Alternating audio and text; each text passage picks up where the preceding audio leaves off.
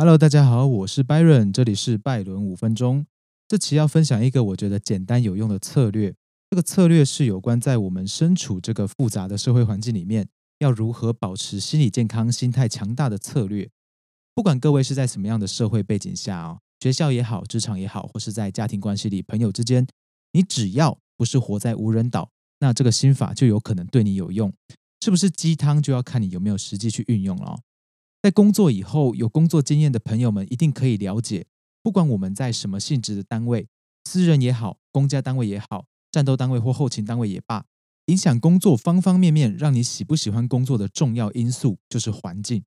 环境主要看这个空间里面互相影响的人们，每一个都算在内，彼此之间的合作程度、人际关系的复杂性、工作内容的性质和复杂程度。综合的办公室气氛怎么样？这些环境的因素会影响到你的心理健康。而我想大家都同意哦，竞争会是人生的主要基调。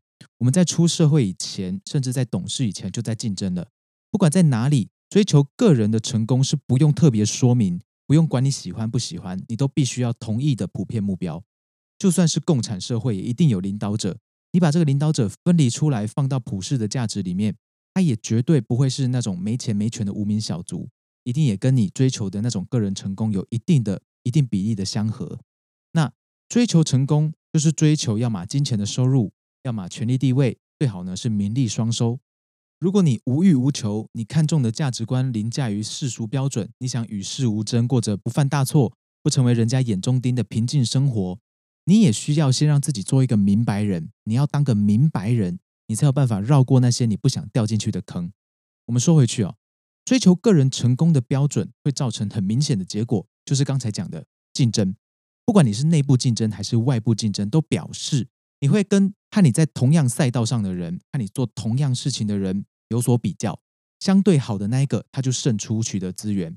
这个因素也造成职场上、生活里人际关系的复杂。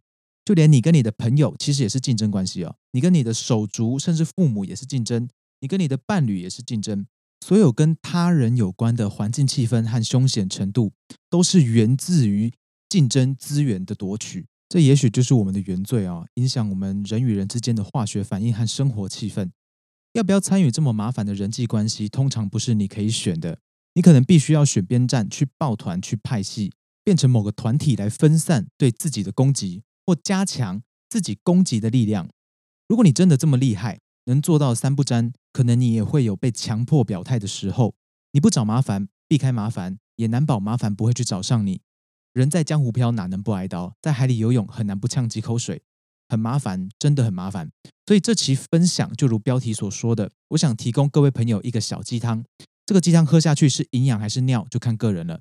前面说了，你逃不过竞争的气氛。而竞争的背后逻辑是彼此属于敌人，有敌人就有算计和攻防，很累，真的很累。但这是因为我们在思维上就已经离不开这个游戏规则。今天提供给大家一个不同的思维方式，也许能够改变你对生活的默认。最简单实做的方式就是从说话开始，我们改正自己说话使用的逻辑。我认为是联动影响思考最直接的途径。比方说，一个嘴里说不出好话的人。他一定是有先认知到那些事，他才能够说出那些可怕的话。另一个总是欣赏优点亮点的人，在他的认知世界里，他的色彩一定会比较明亮。所以，我们先改正要说话的内容，进而去影响我们感受到的生活规则，可能是可行的。这里提供一个板模给大家：我们先描述事实，再来表达自己的感受，最后说出影响。而且其中重心当然是放在我们看到的可取之处，比方说你同事累积奖金比你高，他累积的业绩奖金比你高，你可以说他这次得到的奖金比我多很多，虽然有点嫉妒，但我觉得他身上一定有我可以学习的地方。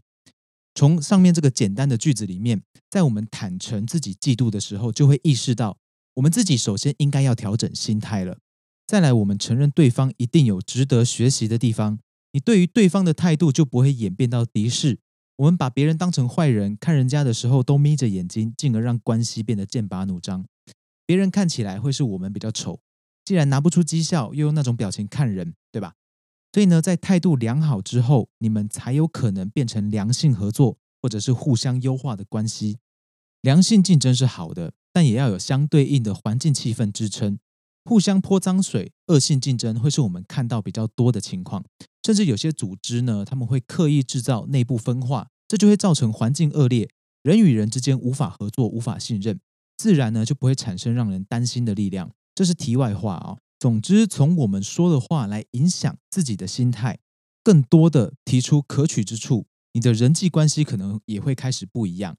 他们会逐渐用相对健康的态度来跟你互动。这个就是网络上说的，你怎么对待世界，世界就怎么对待你。再来就是下一步，我们刚刚有了说话板模的招式，现在要来学习思考的内功，来跟招式配合。这个内功只有一点，那就是我能够做什么有价值的事。一样是绩效的例子哦。你发现同事比你优秀很多的绩效，甚至更受到重用，你这个时候已经不会说啊，那都是因为他整天拍马屁了。那你还能关注什么呢？你已经习惯酸别人来平衡自己的竞争失败了，你能够看什么呢？这里提供一个聚光灯给你，我能够做什么有价值的事？它的意思会让你思考，人家做了什么重要的事情我没有做，我还能够做什么事情来改变现状？我现在做的事情有没有效？有没有价值？有没有帮助？能够让我达成我想达成的目标吗？我还能够做什么事情来产生价值呢？这些都是有价值的衍生。尤其是当我们有压力的时候，比方说任务失败了、目标没有达成，或者是在任何情况我们要背起责任的时候，请单纯问自己一个问题：我还能做什么有价值的事？其他的事情都先不要去想，会让你专注在解决问题，避免你的负能量散发出去和吃掉自己。让你做最重要的事情，思考并采取有效的行动，让你动起来。有压力已经很惨了，就不要再自责，做一个可靠的人，采取行动吧，会让你轻松一点。而当你没有压力的时候呢，你才能够冷静的面对那些压死人的情绪。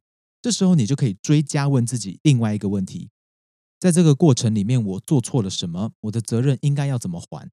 注意哦，是在无压力的情况下。你才能够好好的反省自己，并且化羞愧为经验，让自己升级。总结一下刚刚讲的，第一点，我们没有办法逃离环境，但我们可以选择要把注意力放在哪里。再来，竞争和内耗一定存在，但我们可以摆正态度来适应环境。最后，我们可以把所有的心法招式都放下来，先习惯下列的思维来保持我们的心态健全跟思考健康。首先，先练习这样的说话模式。先描述事实，再来表达自己的感受，最后说出影响。而我们说出的内容是要提出所见的可取之处。再来要习惯这样思考：思考我能够做什么有价值的事。在思考过后，采取行动。我想这期的分享都是一些很容易记住的简单策略，重点还是在实践。如果听到这个想法的人有一百个，实践的人有五个，而五个又可以影响十个。那总有一天，大多数的人都会注意彼此的可取之处的。